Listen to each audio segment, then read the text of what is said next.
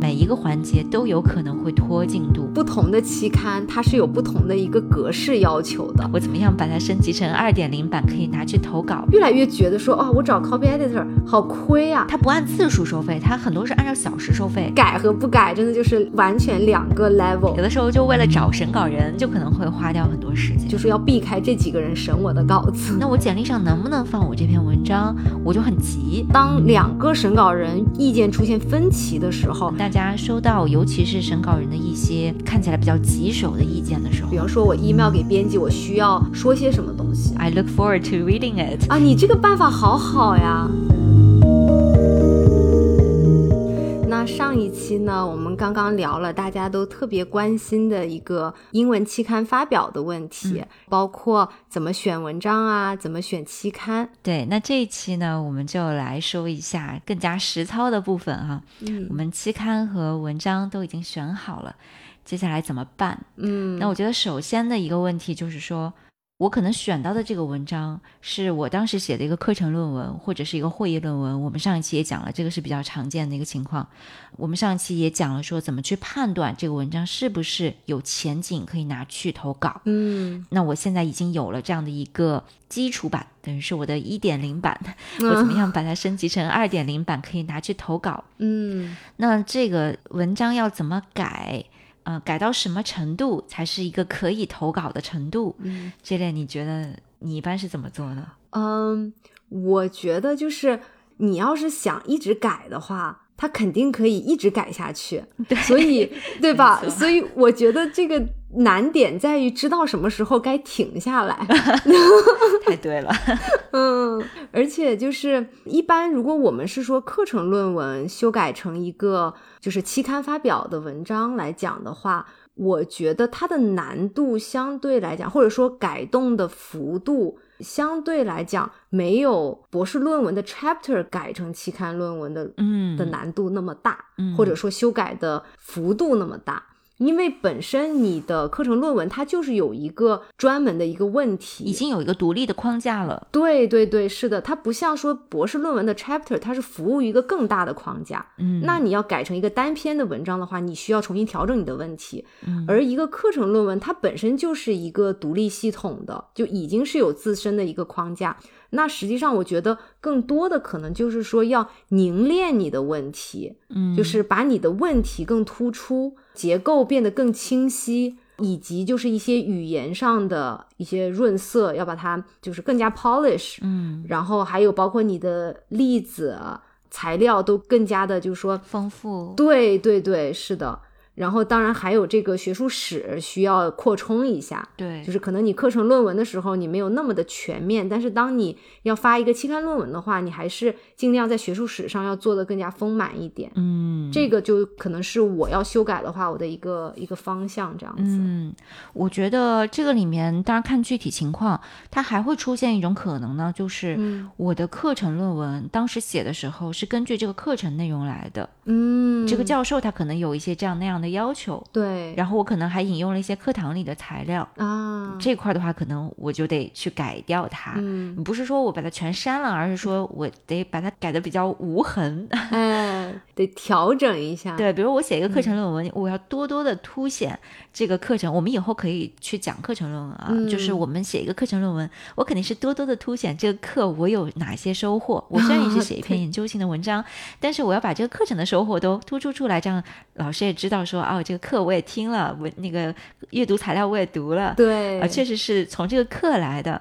那我要凸显，可是当我要改成一个期刊论文的时候，我要把这块要弱化掉，嗯，让它是完全服务于我整个的。问题的研究的。是是，嗯，然后我觉得会议论文也有这个问题，就是有可能啊，因为会议论文有的时候你是根据这个会议的主题来的，对，但是这个会议的主题可能跟你这个研究本身有一点牵强，嗯，然后你可能觉得，嗯，真正你要是去变成一个期刊文章要去投稿的话，你可能会想要把这个整个的叙述或者整个的这个框架、主题等等，这个话怎么说？可能还得重新的去再想到一套更融合的、更流畅的一套组织形式。嗯，是。那这样想一想，我觉得其实感觉期刊论文按说就是更自由一点，嗯，就是它没有你，比如说你像会议论文或者说课程论文，它好像有一个主题，嗯然后你得贴那个主题。对，我觉得从某种程度来讲是这样的。嗯，但是我们上期也讲了一个点，就是说我有的时候也需要去契合这个期刊本身的风格。啊，但那个是不是更多？我觉得是一个，就说语言行文上的，也有这块儿，就是这个，我觉得要看具体情况。嗯那你比如说，我这篇文章，就像我们上次举的例子，嗯我是一个历史研究，但是呢，我投了一个性别研究的期刊，哦，那我可能性别研究的主题这块就要放大一点。对对，那如果我去拿它去投一个呃文学史的期刊，嗯，那我可能就文学这块要再放大一点。对对其实我都是研究历史。但这个情况下，我觉得回到我们前面，就是为啥要选期刊？嗯，我觉得最完美的就是你自己文章最想呈现的一个状态，然后你就找到了一个符合你这个文章风格的一个期刊。嗯，当然，就是说，如果你没有这么完美的情况下，那你只能找到一个不一定那么契合的，然后但你要进行一些调整。是就像泽源刚才讲的，但是如果是已经找到一个比较契合的话，那你相对来讲，你的那个修改就会可以少吃一些力，这样子。嗯，呃，还有一个我经常觉得需要去做的事情，嗯就是去检查一下我的我的每一个论证，嗯，因为我觉得像会议论文和课程论文，有的时候它就是你会尽量去严谨，但有的地方你就可能少一个佐证。嗯，或者说它本身也没有什么问题，但是如果你能再多补充一点，就会更 solid。对对，它会有这种问题，就是你有的时候缺一点什么，嗯，就像之前这边也讲说，你的学术史回顾上面需要去扩充，那在具体的你的论证的过程中，可能也涉及到这个问题，嗯，因为可能你写课程论文的时候，或者你去写会议论文的时候，你的准备时间是不太充分的。对。啊、你就是只能勉勉强强的把这个文章写成了嗯。而已，但这个里面其实是有很多，还是有很多疏漏的地方的，这个是难免的。对对。然后在你修改论文的这个时候，你就等于有时间把你那些可能有一些小漏洞，嗯或者说不是那么严丝合缝的一些论证，你就可以把它一点儿一点儿补起来。对对，就防止别人读你的文章就说，嗯，这个地方好像有点不严谨。对对我们尽量不要给别人留下这个 印象，对对对，毕竟这个最后发表出来了，它就在那里了。对，你就没法修改、嗯就大家都能看得到了。对对对，嗯是的，嗯但是就像刚刚这边讲的说，你这个修改永远都没有一个尽头嘛，那我一直可以往上面加东西，嗯，但这个时候就要又要注意到一个字数的问题，啊，对的，对吧？就像我们上次就讲说，这个字数还是一个蛮重要的一个限制。嗯，然后也讲了，我们基本上这个原则是控制在，我们就讲我们这个领域啦，人文领域啦，嗯，一般来讲是控制在一万个英文单词以内的。对，但我知道其他有很多领域，他们要短的多，哦，短的多得多。是的，嗯，我我感觉可能人文领域算是最长的。对对，是的，那反正总之这个篇幅上面的限制，呃，同时也要注意一下。然后有一些可能比较啰嗦的地方，嗯就可能要大段的去删除。对，就这些也是有可能的。嗯，其实我觉得在论文修改的过程，加内容还不是一个难点，难点是删内容。对因为大家就是写出来了，都是觉得是比较就是有心得的才写出来都，觉得是必要的。对，然后真的让你要删减，要把它更加凝练的时候，又有点下不去手，因为感觉说，哎呀，手心手背都是肉啊，都是写的都还挺好的，删不下去，所以最后感觉文章就是很容易越写越长对。我觉得这个是一个需要避免或者说嗯。要警惕的一个点，就说文章不是说你越长越丰富越好，嗯。它其实还是要让整个文章每一个部分，它要更集中的回应你自己要回答的那个问题。就有一些内容它可能很好，但是它并不是特别直接的回应你要讨论的问题，实际上是可以拿掉。对对嗯。对，只要是它拿掉不影响你整个的论述，嗯，或者说可能你还以为有影响，但 其实它不影响。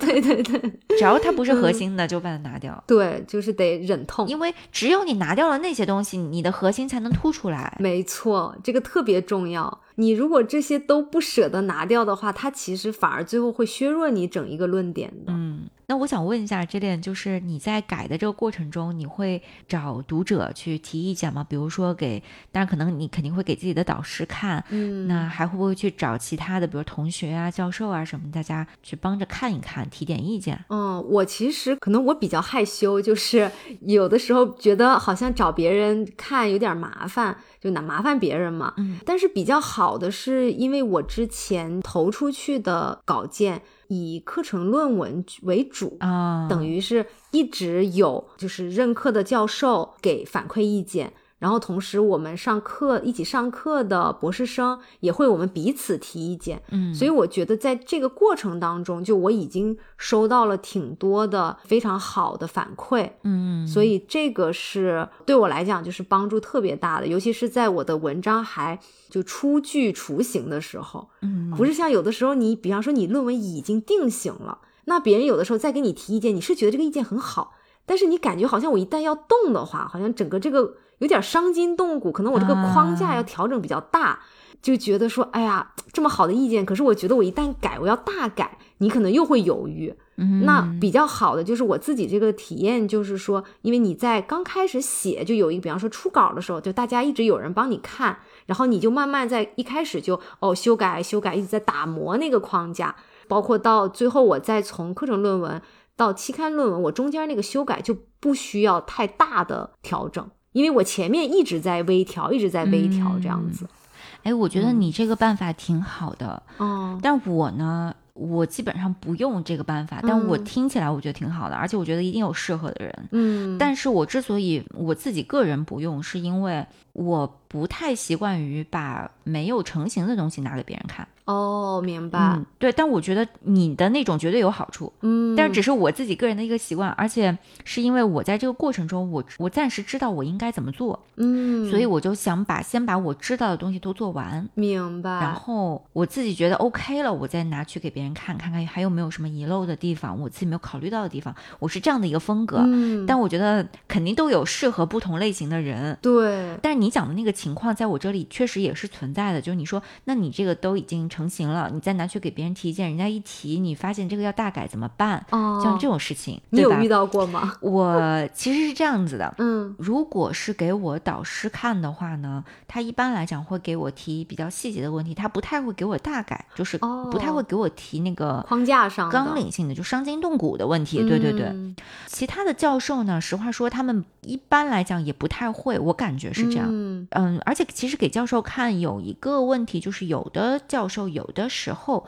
他不太有时间，对。那么我是还是很愿意找同学去看的，明白。那这个时候，其实我一般来讲找同学看，我目的也很明确，嗯，我就是想看他能不能看得懂。哦，这就是我的目的啊！我也会说你帮我提提建议啊，但我不会说你帮我看看，就是说怎么去改，因为我觉得这个本身可能也会给别人一些压力吧。就是至少在我看来，有的时候是这样子。对对。但我觉得，如果我跟他讲说，你就看完之后。告诉我我讲了什么，看看你能不能看懂。那我觉得对方一般没有什么压力，对对对，对吧？是的，就就这个对方没有压力。那我其实如果他对于我这个文章的总结偏颇了，或者他某一些地方他说这个地方我觉得读起来有点吃力，我觉得有点困惑，嗯，那这个时候我就知道我写的还不够清晰，明白啊，我就在这个地方再去修改啊。你这个办法好好呀。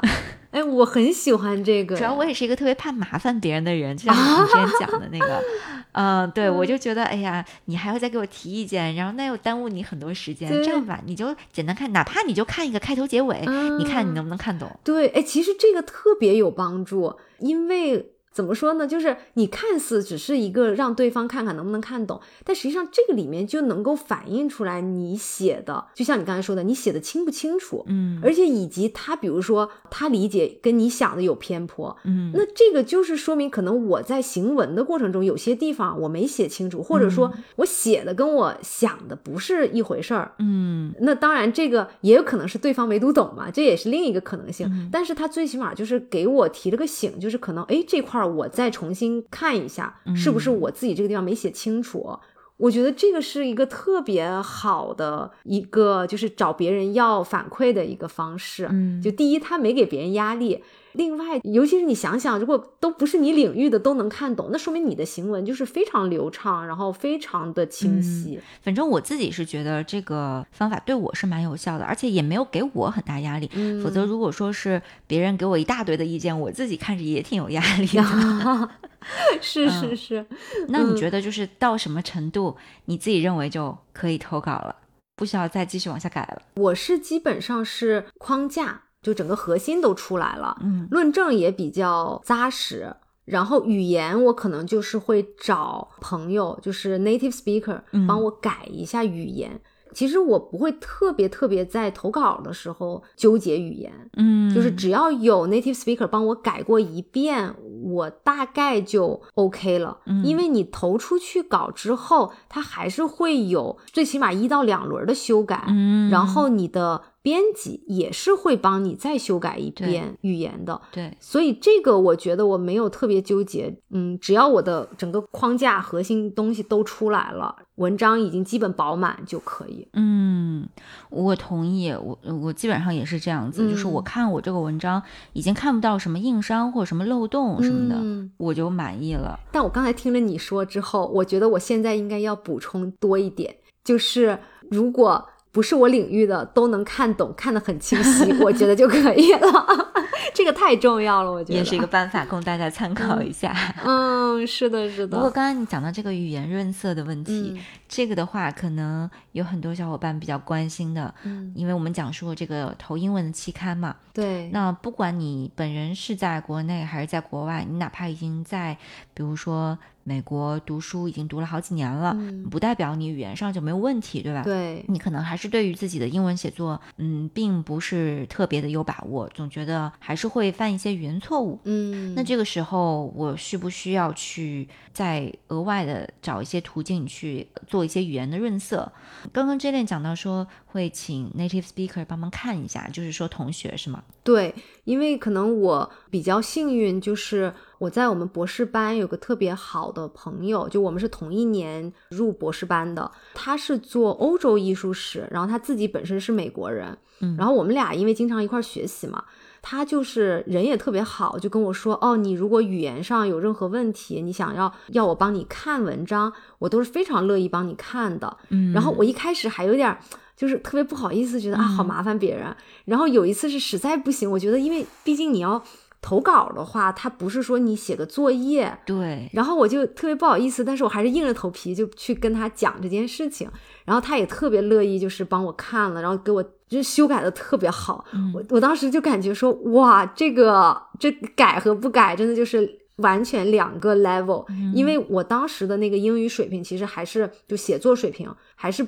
不是很好，嗯在语言上还是可以完全看得出来，就你的行文啊，就有那种就外国人的那种感觉嘛。就他等于帮你改一下语言之后，就最起码读起来会非常的顺，就很自然。就不像我的一些英语，可能会有一些，就别人一看就觉得，哦，他可能母语不是英文，嗯嗯，所以那个帮助还是蛮大的。我觉得，如果说是大家周围有这样一个特别愿意帮忙的一个朋友，嗯，那当然是非常理想的，对吧？但是可能很多人没有，要么呢，就是说他的这个专业。里面的同学，native speaker 本来就很少哦，这是有可能的，对吧？是的，他都是来自一个不同的国家，嗯，呃，这是一种情况。还有一种情况就是，虽然有，但是呢，你跟他还没有熟到那个程度，对，呃，或者说他呢自己也很忙，然后也并没有那么的热心，嗯，那你也不好意思老麻烦他。对，我们还是有别的途径的，对，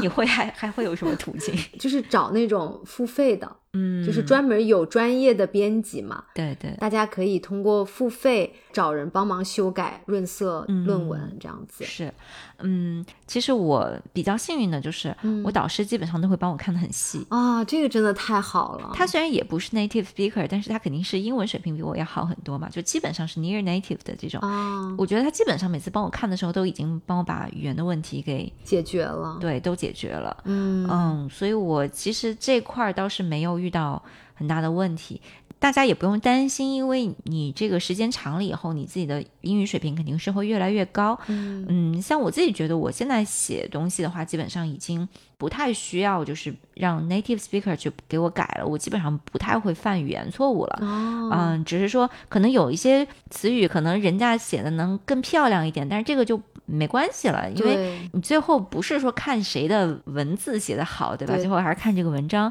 它不是拼文采的。对，就是你没有明显的语法错误，我觉得就 OK 了。嗯，是的，也不用特别苛求，这个可能我们甚至很多小伙伴在这个刚入学的时候，就可能已经英语水平已经达到这个程度了，嗯，那就很好了，就不用特别的严苛。对，我不知道 j i l 你有没有这样一个感觉，就是我觉得其实到最后最容易犯的语言错误，不是我们一般所认为的那些语法错误，因为那些语法错误我们大部分慢慢就都可以规避掉了。对对，但是最容易犯就是比较难识别和难以学习的，就是要不要加 the t h e。哦，嗯对对对，这个确实是一个非常非常难的，因为我记得之前就是我的那个 native speaker 的朋友帮我改的时候，就他也会，比方说有的时候帮我加一个或者帮我删一个，然后我就嗯会问他，就为什么，有的时候就有点问到他他。也说不出来为什么。对，他说，嗯，好像我们就是这样用的。然后，嗯但是因为他自己是一个对语言非常感兴趣的人，所以他会真的他就会去思考这个问题。有的时候就给我讲的很详细，嗯，就是为什么要用不用。然后我听了之后还是特别一头懵。雾水。嗯对我觉得这其实真的没有什么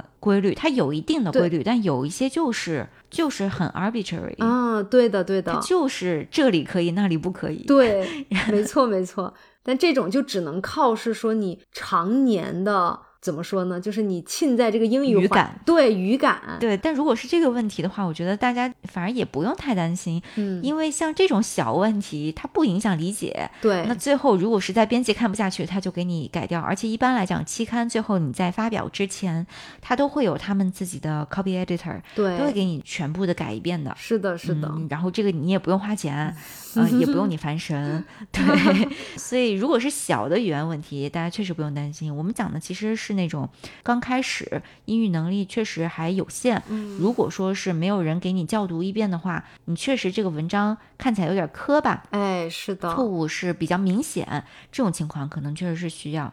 但是有的小伙伴可能会问 writing center 的问题，啊，我曾经也好奇过这个问题。嗯我在想，可能不同的学校不太一样，但是我了解的应该是说，很多的 writing center 它是不会给你提供这个校读的服务的，啊，不会，基本都不会。他不会给你去改语法。对我自己是在两个大学待过，然后我都是那种非常常去 writing center 的人，嗯，而且都是非常大的大学，然后都不会有帮你修改的，就是说他嗯们说我们可以会给你提意见，但是我们不会帮你改这个语法的问题。对，就是这个比较悲伤，他不会给你嗯说从头到尾给你读一遍，在这个过程中帮你把语法错误就顺手改了，他是没有这个服务。嗯，那我们就现在说回付费吧。如嗯，果你确实去考虑这个问题的话，在什么样的情况下，可能你确实是需要？嗯因为我们之前也讲了，可能你在这个过程中，同学给你看看，导师给你看看，可能大的问题你自己也改改，可能大的问题已经没了。嗯，而且呢，我们也讲说，文章被接受之后，本来也会再给你改一遍，甚至你刚投的时候，可能 editor 在给你送审之前，他也会 好心的，他也会给你改一遍，嗯，这也是有可能的。这些人都会给你改，那你为什么还有可能会需要一个付费的一个 copy editor 给你专门做这个语言上的润色呢？嗯那我自己的感觉是一个，就像我们之前讲的，它确实是你的英语能力还是比较有限的一个阶段，对，确实有点拿不出手。还有一个我觉得比较常见的就是，你实在不想再看自己的文章了。啊我不知道你有没有一种感觉，哦，是的，是的，就你自己看已经什么都看不出来了。啊，必须要另一个人用一个旁观者的视角去给你看一遍。对，但是我觉得 copy editor 它的一个情况是。因为很多时候你找的 copy editor 它并不是你的这个领域的，嗯，所以可能他没有办法给你提出专业上的建议。主要可能还是语言上嘛，对吧？对，但即使是改语言，你有的时候就可能就是个笔误啊，哦，对吧？就是说，我们假设你英语能力是达到了，但是你总得在投稿之前校读一遍吧？你有拼写错误啊，你有的地方可能这个语法上面有不契合的地方啊，不是说你不会，而是说你这是就是一个笔误嘛。对，那你得校读一遍。可是有的时候你就实在是看不下去了，不想再看了。这文章你看太多遍了，再不再不想看了。对，然后这个时候你可能请人给你看一下，嗯，是校读一下，就是看看有没有笔误。这个我觉得是也是一个常见的需求。对对，那其实如果是校读的话，我其实会觉得找 copy editor 其实还挺贵的。呃，我觉得这个具体要看你们怎么谈哦。也跟大家讲一下，如果有同学好奇的话，嗯，一般来讲怎么去找呢？就是你在 Google 上面搜一下哦。如果是国内的小伙伴想要找国外的 copy editor，比较难，我感觉，因为你就算能找得到，你付费也比较困难。就是一般都是国际的一些支付方式，可能对于国内的小伙伴，就是怎么着都是有一点困难。嗯，但是我想可能还是有渠道，大家还是可以搜索一下。其实我可能不是很了解。那我们讲说，你假设是在国外，你就 Google 搜一下。Copy editing 或者 copy editor，一般来讲就会出现很多的相关的结果。嗯，它会甚至有一些网站就是专门做这个服务的，嗯，或者也有是个人网站的什么的。你就在里面去尽量选一个跟自己专业契合的。对对，这个可能契合不到你的点上，但是你至少大类是契合的。对，这个也还是蛮重要的。是的，因为你领域如果不一样的话，它有的时候它那个术语或者说一些常用的词就会不是很一样。对，或者是它整。个那个文章风格都很不一样，对对，所以就是一定尽量找跟自己领域就是越接近，会相对来说越好一些。对对对，然后一般你找到了这样一个人之后呢，通常来讲都是先去要一个样本，就一个 sample，嗯，然后这个 sample 呢一般是三百到五百个单词，嗯，一般来讲可能你就给他一个摘要。或者是你的第一段 introduction 的第一段，嗯，那这个 sample 呢，有的人你你当然你要去跟他聊啊，你就可以直接跟他联系，发邮件也好，或者是他有一些呃有的网站他是直接可以 online 在上面聊，有的人呢是可以给你免费做，但是大部分人都是要收费，免费的 sample 很少很少，嗯，就大部分人都是多多少少要收一点钱，大概可能二三十美元，嗯，然后你当然你把你的需求告诉他，你到底是想要细改还是就是说粗粗的看一下语法就行了。嗯，如果细改的话，有的人他会给你提供那种就非常详细的服务，就是你哪一个地方你的 argument 要怎么再去润色什么，他会给你写的很细很细。那这个当然是看需求，嗯，你如果是确实你觉得很需要这个，当然它的价格会更高，花的时间会更长，返给你之后你自己再去做修改的 工作量也会更大。对，所以这个你自己按需求来吧。嗯，如果说你说这些东西我都不想要，我就是看中你是 native speaker，你给我看一下语言就完了。嗯，那相应的他肯定是花的时间是短。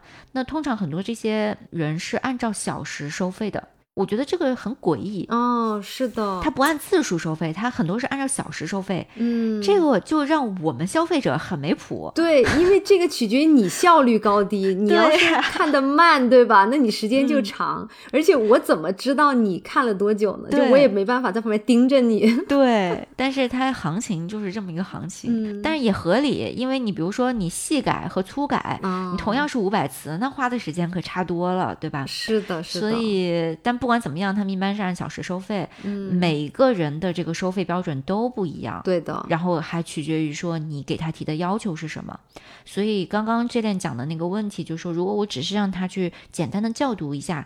我会不会是有点亏？这个我觉得是可以谈的哦，就是我花多少钱拿什么成果嘛？对对，这类你是有找过 copy editor 的对吧？我有找过，但是我找的那个就不是按小时收费的，它就是按页数啊，那那挺好。对，但是因为很多 copy editor 它是有自己的一个理论的，比如说有一些它的理论就是说。我不能够给你修改太多你的结构的东西，因为那个是你本身的一个行文的风格，嗯，所以我只给你改一些就是语法上对语言上的一些明确你这个有问题的有语法问题的我才帮你改，但是我不会去动你的整个句子的大结构，嗯，那在这个情况下，其实他们修改的东西就非常的有限，嗯，就是其实每一页修改东西并不是很多返回来，尤其是随着我们后来英语水平越来越好，其实一些基础的语法问题我们已经不会再犯了。那这个时候我就会越来越觉得说，哦，我找 copy editor 不值好亏呀、对，因为我想要的就是说，我是担心的是，因为我不是 native speaker，所以我的句式可能会有点怪。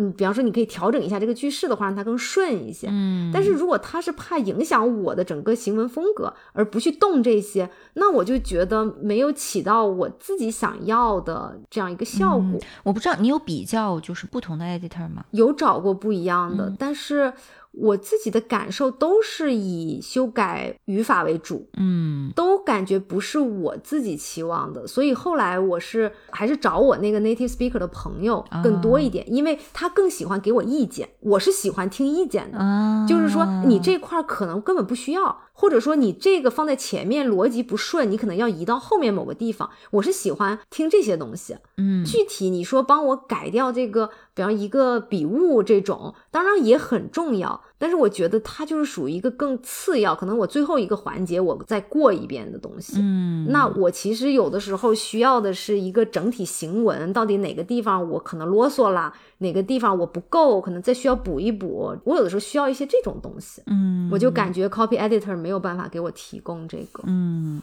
我当时是我投第一篇文章之前，嗯我导师跟我讲的，他说业内其实很多教授他是会自己去找这些 editor 去帮他改语言的，或者是做一些更深入的润色。然后他说你可以去了解一下。嗯然后呢，我就去比较了几个不同的 editor，然后我感觉他们的风格都很不一样。哦是，然后我确实有遇到过那种会给你改的非常细，然后给你提意见的，就是可能这点你比较喜欢的那种。推荐给我，我需要。他给我的一个五百词的那个 sample 上面，就嗯真的是啊、就改的很细，哎，嗯还给我加了很多的 comments。哇他觉得这个地方你是不是应该怎么怎么样，嗯意见什么的挺多的。当然，它的收费相对来讲也是确实贵一些，嗯就可能比其他的要再贵一倍这样子。明白。但我最后没选它的原因是因为。我就觉得我不想在这个文章上面花那么多的时间，我觉得这个改起来没底。哦，我觉得那是每一句都可以写得更好，是是，对，我就觉得这是个无底洞，我就对我就宁可选一个简单的，然后就差不多投了就完了。哦，所以它其实是不符合你的这个需求的。对，它是属于这个你五百字的文章，它给你 comment 了三百字。我就想说，那我整个一个文章弄下来，我自己得花多少时间？因为我我还得一个一个去看他的意见，然后再去想怎么修改，对对，再返给他，然后他再返给我。我，我就觉得这个嗯完了，这个没底了。对。而且你如果比如说你修改之后，你再返给他，他再改，是不是又是一轮收费？呃，这个要跟他谈。哦，有的人他就跟你说好，就是两次。哦，明白明白。嗯因为我那个的话是按页数，那就是只要你一旦再返回去，你又是等于算是新的页数了。哦，嗯就反正这个收费的差异还是存在，还是不嗯，小的。非常大。然后服务的内容也很不一样，对，可浮动的空间也很不一样，所以大家都得仔细的去询问，然后去谈好。嗯，对，就是这样的一个情况。嗯，还有一个就大家要考虑到的是一个周期的问题。如果你赶时间的话呢，就是一定要提前要把这个周期要讲好，嗯，因为有一些人的周期会比较长。一般来讲，我觉得他们可能五天左右给你，比如说一个一万词的文章，他可能五天左右，五天到一个星期，他可以返给你。嗯，但是有可能你再修改，然后再返给他，然后他再给你二次，可能就半个月对这样子。就是我觉得大家不要想着是你发给 copy editor 之后，他第二天就返给你了，因为他手头可能还有很多别的工作，对，嗯，所以时间要给足对方，然后也要给自己预留够，啊，也有加急的服务，呃但加急就会更贵。就要再算钱。，对对，当然如果是不差钱的小伙伴，那就但我们什么都没说。对对对，对，这是一个就是业界普遍存在的一套服务，然后大家可以去了解一下。嗯，是的，那我们如果说现在假设都改的差不多了，语言也润色好了，是不是就可以投了呢？其实还有一个东西要检查，嗯。而，且还挺花时间的。是的，就是其实不同的期刊它是有不同的一个格式要求的，嗯，包括说你是用脚注还是尾注，啊，对，然后你要怎么去做这些注释，对，然后是用什么样的风格做注释，这些都都是有非常明确的要求，嗯包括说你图片是要另外单独列一个文档，还是说你图片是插在文章中间，嗯，这些都有非常具体的要求。是就格式上的这些东西，对，包括说你的摘要是不是有一个要求等等。嗯刚刚讲的脚注的那个 style，、像比如我们人文的话，可能就是用 Chicago 比较多一点，但是社科或其他的可能用 APA，嗯，但是这个期刊它有自己的要求。对，还有涉及到其他语言的，你比如说我们做中国研究，涉及到有这个中文原文的 source，嗯，那你这个出现中文的时候，这个拼音和它的翻译分别要怎么去标注？对，对然后你的这个汉字要用什么字体等等，所有的它都是有相关的要求，你要把它全部这个格式上的东西要全部调一遍，有点像我们大家去做毕业论文的时候 啊、去调格式那个感觉。那像这个方面的要求，大家去这个期刊的官网上面都可以找得到。对，呃，实在不行，你实在找不到，你就去发个邮件问问编辑在哪里可以找嗯到，是的，就按照这个格式来把它全部调一遍。或者就是有的时候我也会，其实有的时候像尤其是我们引用到外文的资料之后，其实它就变得更复杂。嗯然后有的时候我没有办法直接在它的 guideline 里面找到具体针对我那一个小问题的，嗯，然后我会去找到它以往的期刊，啊然后去浏览看看有没有引用跟我类似情况的，嗯去做一个参考，这样子。是哦，然后我想到有一个东西是我之前遇到的一个问题，但是如果不是编辑给我指出来，我自己是不会注意的。就可能小伙伴们投稿也可以注意一下，就是因为很多英文的期刊它是一个盲审的，双向对，双向盲审。对那所以呢，作者是要匿名的。嗯那匿名这个东西，我原来想的很简单，就是说，在我的文章里面把所有我的名字，或者说可能涉及到跟我相关信息的，我就全部要删掉，就不能写在里面。那我做完这一些之后，我就觉得 OK，万事大吉，我就发给编辑了。嗯结果我发给编辑之后，编辑说我的这个文档，就我提交的是一个 PDF 的一个文件。然后他说，在这个 PDF，如果你右键点的话，它有那个文件属性。然后在那个属性里面，因为我是在我的电脑发出去的，所以它自动的就带了作者，嗯就带了我的名字。那这个的话，如果说审稿的人他收到了这个文件，这个 PDF 文件，他如果右键，他其实是可以看得到那个作者是谁的。但是只是我的正文里面是没有任何我的名字信息。嗯可是我完全不知道他会在这个文件格式那个里面保留了我的名字。嗯呃，编辑就说其实也蛮简单的，就是你只要这个 PDF 在你自己电脑的时候，你把那个信息删掉就可以了。嗯但是我不知道为什么，就我那个文件，他说一般情况下，就很多人都会有这个问题，他就会自己手动把那个删掉，然后再发给审稿人。但是我那个 PDF，他说不知道为什么，他尝试了各种办法。都删不掉我的名字，所以他就直接邮件给我说：“你自己想办法在你的电脑上要删掉，再发给我。哦然后我才因此知道了这个东西。哦，对明白。所以下次大家可以检查一下，就是右键看看自己的那个文件信息里面会不会不小心把自己的名字弄上去，这样。嗯，那现在我们连格式都准备好了，连嗯这个他要求你在提交的时候是用 Word 还是用 PDF，我们都已经准备好了。嗯这个时候我们到底最后该怎么投呢？嗯我觉得可能就是两种方式吧，一个是他自己就有一个网站，你可以直接在那个网上投递。对，那还有一种比较传统的方式，就是直接发 email 给编辑。嗯对，因为我没有遇到过直接 email 给编辑的。泽渊，你要不要分享一下你的一个经验？嗯，就是比方说我 email 给编辑，我需要说些什么东西？就是如果是发 email 给编辑的话，其实也是很简单的。嗯当然，你取决于一开始你跟这个编辑是有没有联系。如果一开始就有联系，那就更简单了，对吧？对如果你对这个编辑是完全陌生的，你首先你要知道他是谁啊，称呼 first name。啊，对，当然如果你想要称 professor 也是可以的。这个我们在第二十三期就讲 email 的礼仪的时候已经讲到这个问题了，因为嗯很多的这些期刊编辑，他们本身都是各个学校的教授或者领域里嗯面的一些著名的学者。但是我自己个人的感觉啊，又回到了我们，好像 仿佛又回到了我们第二十三期的内容。我个人的感觉是，不论如何，其实你这个时候称 first name 就好了。嗯啊，然后就是介绍一下自己是谁，然后就表示一下我现在有这样一篇文章，这个文章的题目是什么？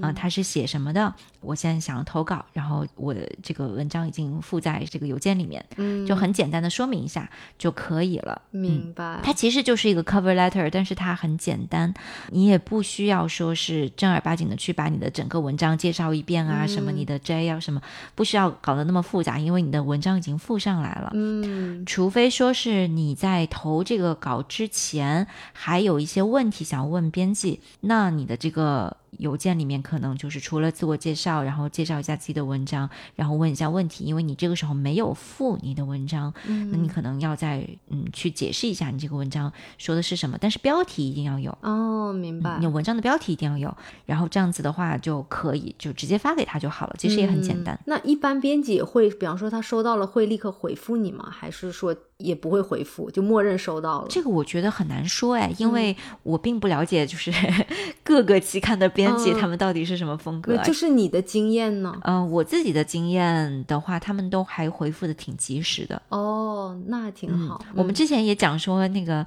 二十四小时之内都算及时。那如果说是超过二十四小时的话，我们讲说，呃，三五天这些都是可以接受的一个回复周期。对。我没有遇到拖在编辑这边拖延邮件的，审稿人拖延的情况可能比较多，但是编辑我觉得好像一般来讲，他可能在这个岗位上，他一般来讲回复的都还比较及时。嗯，明白。而且我觉得回这种邮件的话，其实对编辑来说难度也不大，他只是就是跟你确认一下他收到了你的文章，对对吧？对，一般来讲这个时候编辑会直接跟你说，好的，谢谢你，然后我收到了，然后我就是 I look forward to reading it，一般就是这样就可以了。对他自己要先看一下。然后他才会决定说要不要送审。嗯，明白。送审的话，一般会发给至少两个评审人。对，我觉得在至少我们的领域吧，嗯，因为可能这个里面还是有一些国家和领域差异的，嗯，但是至少我们领域的话，一般是两个评审人居多。对，如果说是在特殊情况下，可能会有第三个评审人介入，嗯，一般可能是这样的一个情况。对对，所以一般是如果编辑觉得你的文章还是蛮有前景的，他就会根据他自己的判断，然后去找。两个跟你文章就能够有能力去评审你文章的两位学者，嗯，那当然这个也要给学者时间去看他的时间。呃，愿不愿意去审你这篇文章？对，对吧？然后审稿人那边他也会有一定的时间给他们去做出这个回应，就是说他要不要接受去审稿你的这个文章？对，所以这就是为什么那么花时间。对，有的时候就为了找审稿人，就可能会花掉很多时间。嗯，哦，说到这个，其实有一些期刊，这个大家去期刊的官网上面去看它相应的政策，有一些期刊是。他鼓励你可以在投稿的时候去提名几个审稿人哦，是的，而且他还可以让你说回避掉哪些审稿人，对，就是说我跟某个人可能有利益冲突，所以就是要避开这几个人审我的稿子。对，这个大家去期刊的官网上面去看相应的这个要求。嗯那如果说大家觉得确实有想要提名的或想要回避的，那也就可以放心的写上去。嗯，是的，是的。然后一般来。来讲的话，编辑也会给审稿人，就审稿人接受了之后，比如说会给他六个月，或者说三个月，呃，甚至有一些可能并没有给审稿人一个明确的截止日期，嗯，那就取完全取决这个审稿人他能多快审好你的稿子，然后把意见反馈给编辑。那一般编辑应该是会等收集齐两个审稿人的意见。之后才会统一的发回给这个作者。对，是的。那这个里面就会有多种情况了，嗯，对吧？这个审稿人的意见会是什么呢？有可能两个都 很明确的就不建议发表啊，就妥妥的被拒了呗。对的，这种情况下，一般编辑就是如果收到两个都是不太建议发表的这个回复的话，那编辑一般也就是觉得这个文章可能就是要拒掉了。然后还有一。种比较极端的情况，刚才讲的那是一个极端的情况，对，还有一个极端情况就是两个人都认为不仅是可以发表，而且不需要做任何修改啊，对，对，这是另一个就是最好的一个极端的情况，对，但是这两种情况都非常少，我们大部分遇到情况就是，嗯，可以有条件的发表，就是说要求你在。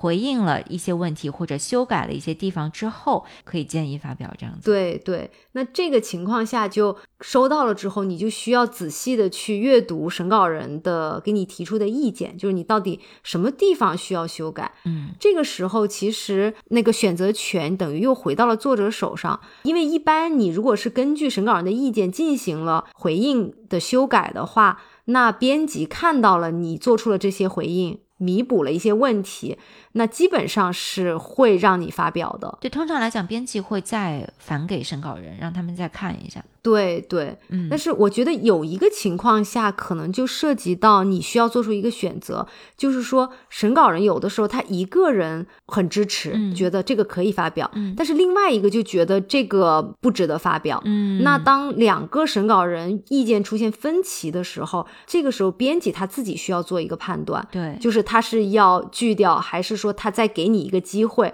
让你进行一个比较大的修改。嗯，那这个时候。他对于作者来讲，就是其实你可以有两个选择，一个选择就是你真的大改，嗯，然后重新提交，然后再让那个两个审稿人再看一遍，看看能不能扭转他们的意见。当然，主要是扭转那个不建议发表、支持的那个人。对。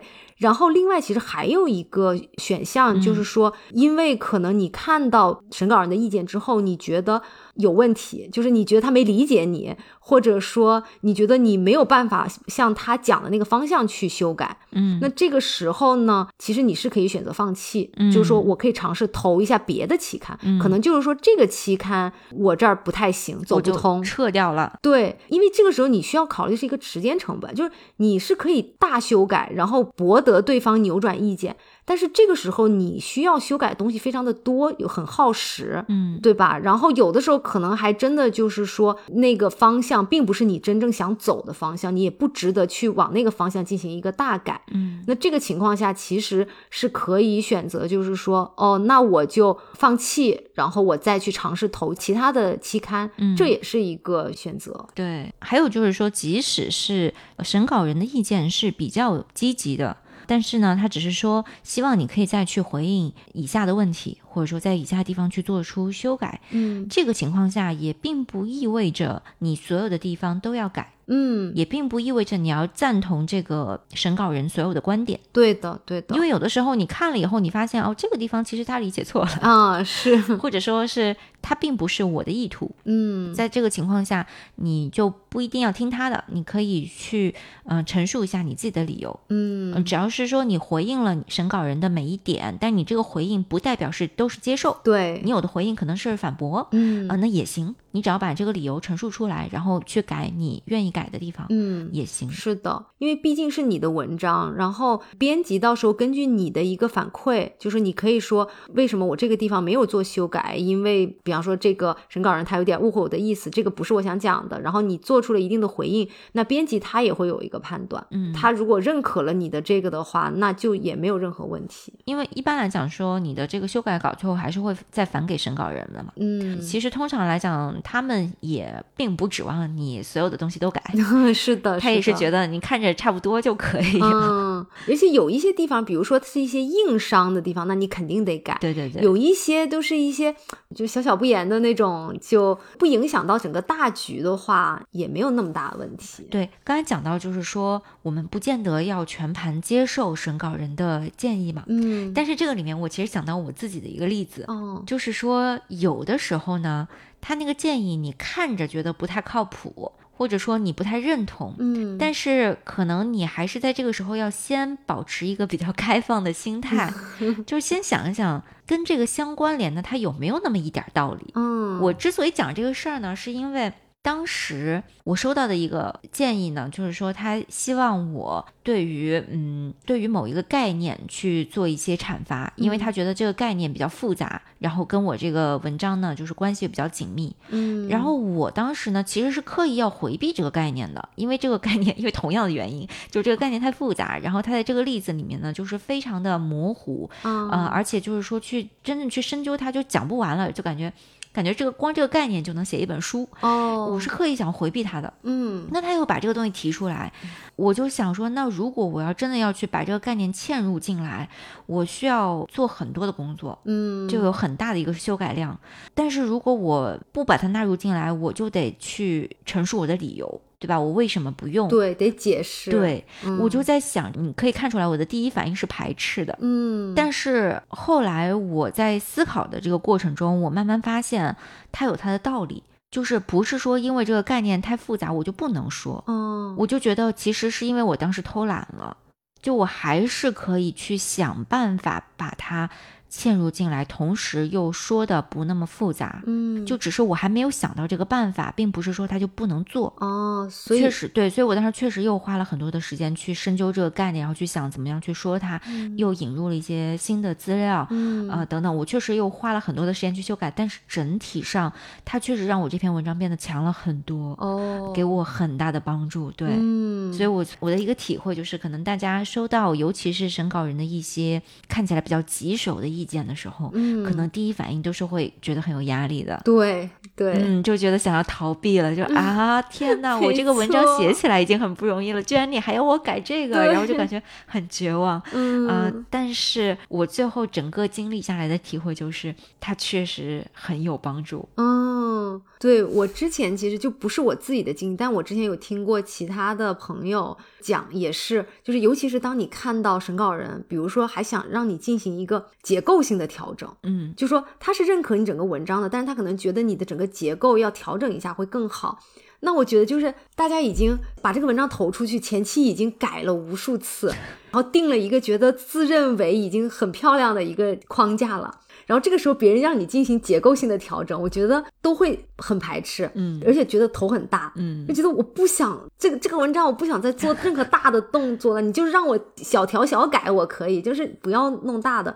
可是后来我那个朋友就是他真的是潜下心来去想那个东西，嗯，自己去慢慢的进行了一些调整之后，就是那个文章他自己是觉得真的按照那个结构改了一下之后，完全上了一个台阶。嗯，然后有的时候真的就是他能够可能帮你完全从一个更高的一个角度去讨论你这个问题了，就。是的，对，所以就是大家不要有这种畏难情绪，当然就很容易理解，嗯，对，因为尤其是还赶着要发文章了，就会对。本来就抱着一个很功利的心态。是的，是的，想着说哇，我都等了这么久，终于等到审稿人意见了，我现在还要再花这么多时间改，是，嗯那既然讲到这个，我们就再说一下，在这个过程中我们能不能催进度？啊，因为之前也说了，尤其像我们这种时效性比较低的领域，嗯，可能你发一个文章周期是会很长的，对，一年半、两年都是属于一个正常的周期。嗯，那在这个过程中，我们大家也听出来了，每一个环节都有可能会拖进度，对，对吧？去找审稿人，然后等审稿人意见，返给你之后你要修改，你修改好了之后，编辑再返给审稿人，嗯，他们再有没有时间看，他们看了以后有多久再去回复编辑，等等，每一个环节都有可能拖时间。那哪怕就是最后全部都尘埃落定了，编辑说这个已经可以接受了，你还要再等排期，或者说是在这个时候编辑说是可以接受了，但是还是有一些小问题。哪怕就是格式上的问题，你还需要再调一下。那你调完了之后再返给编辑，然后又再等，嗯，因为他们可能还要再去找他们的 editor，再给你重新看一遍。当然还要再去等你最后排到什么时候，哪一期可能又已经很久了。对对，那在整个这个过程中，我们当然有理由很着急。那我们能不能催？以及就是说，假设我也不是说我就真的那么急，而是因为我可能正好是需要用简历，啊，比如说我正好是在申请奖学金啊，或者是申请学校、申请工作等等，就这个时候我要用简历了。对，那我简历上能不能放我这篇文章？我就很急，对可能会出现这个情况。倒不是说我多是扒着这个文章发表，嗯 而是我现在要用它。那这个时候怎么办？嗯，我觉得是可以催的，对，但是呢，就是不要说我这个文章我才刚投出去。没俩月我就去催，那这个就不太好了。嗯我觉得有几个情况下催进度是比较合理的。嗯一个是就是说这个编辑已经送审了。他告诉你他已经送审了，嗯但是你等了很长时间，比如你等了小半年嗯，都没有任何的回音，那你这个时候催一下是可以的。对，有的时候编辑可能会跟你讲说已经收到了一个，还在等另一个，对吧？你至少知道一点信息，嗯，这是一个我觉得是 OK 的环节。还有一个环节就是你已经做出了修改了，根据审稿人的意见做出了修改了，然后你还给了编辑之后，又很长时间没有收到回音，这个时候哦你也可以再催一下。这个这个这个，其实我我在这儿可以插一句，因为我自己之前就是做过审稿人，就出现过这个情况。我知道，就是因为一般第一轮审稿的话，编辑会给审稿人一个截止日期，就比如说你要在三个月之内把这个修改意见发回来。嗯然后一般呢，第二轮的一个审稿的时间，就比如说作者已经修改了，那第二轮要再打回给审稿人，其实是同样的时间。嗯，就是比如说第一轮是三个月的话，第二轮也是三个月。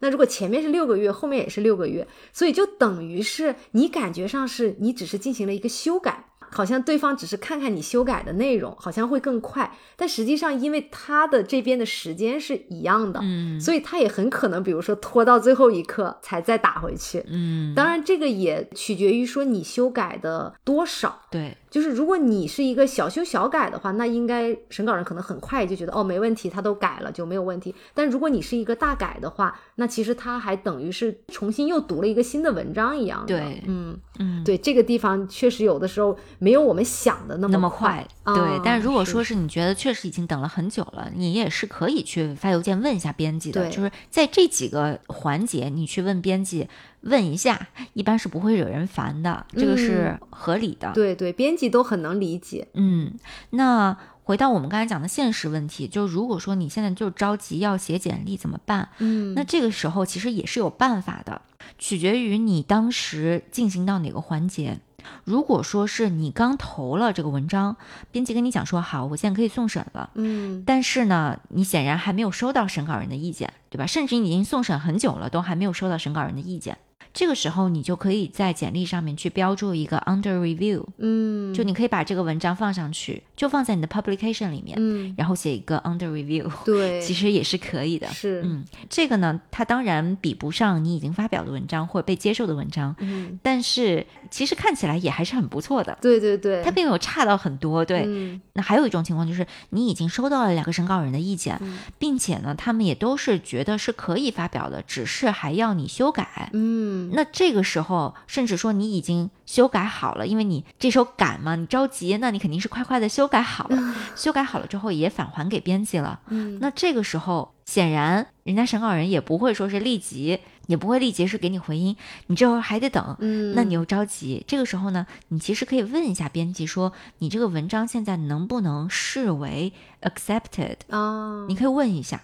有的编辑是同意的，因为他可能看看这个审稿人的意见，觉得没有什么大问题，只是说要你改这些东西，然后你改嘛也改了，编辑也看了，他可能估计是没什么大问题。嗯那他有的时候是会同意给你一个可以被视为 accepted 这样的一个权利的。对，因为如果两个审稿人其实都是比较 positive 的意见的话，嗯，肯定是不需要你大改的，因为需要大改，他就不会很 positive。对对，所以就是像这种情况的话，一般编辑都会是默认为就是说这个就是接收了，只要你能够把那些该改的稍微改一改的话，就都是可以的。所以这个是非常值得去发邮件给编辑问一下的。对对，嗯那这个时候如果说编辑同意了，你其实这个简历上面就已经可以写上你的这个文章标题、你的期刊，然后括号 accepted，嗯，你就可以这么标了。那这个的话。它的含金量几乎是等同于你已经完全 publish 对的那个含金量的，对。嗯那其实你也就不着急了，对吧？它只是有没有出现而已。那如果说是你实在还是不放心，你甚至可以问编辑说能不能给你一个证明文件，因为他有的时候可以去给你提供一个叫做 letter of acceptance，嗯就是他写一个信就告诉你说这个文章我们已经接受了。嗯，那你有了这个文件，你不是心里就更有底了吗？对，嗯，已经可以以放下心来了，他已经被接受了。嗯那甚至是说，如果确定已经接受了，只是在等排期，嗯，那你去问一下是排到哪期，或者你有的是已经知道是排到哪期了，那就更简单了。你的简历上面你就直接按照已经发表的格式去书写，嗯你就视作它是已经发表的那样一个格式，什么期刊号什么全部写上去，完了之后括号标注一下 upcoming 或者是 forthcoming 就可以了。嗯，而且有的时候，比如说像是你如果是发表在一本书里面的。那你大概知道这个书，比如说二零二五年出来，嗯，那你就可以加一个二零二五，然后 forthcoming 这样。对对对，所以大家不用特别的着急，或者说纠结这个书到底什么时候出，其实你简历上都是可以反映出来的。对，然后它的含金量也都是没有太大差别的。嗯，是的，是的。那就祝大家在这个投稿的过程中都可以一切顺利，然后多多发表文章。嗯，我觉得好像在学术界，我了，我经常写给别人，就是第一是祝身体健康，第二是。祝今年可以发很多的文章，是大家最希望听到的祝福语。嗯，是的，是的。好，那我们这一期就先到这里。嗯，好的，我们下期再见，拜拜。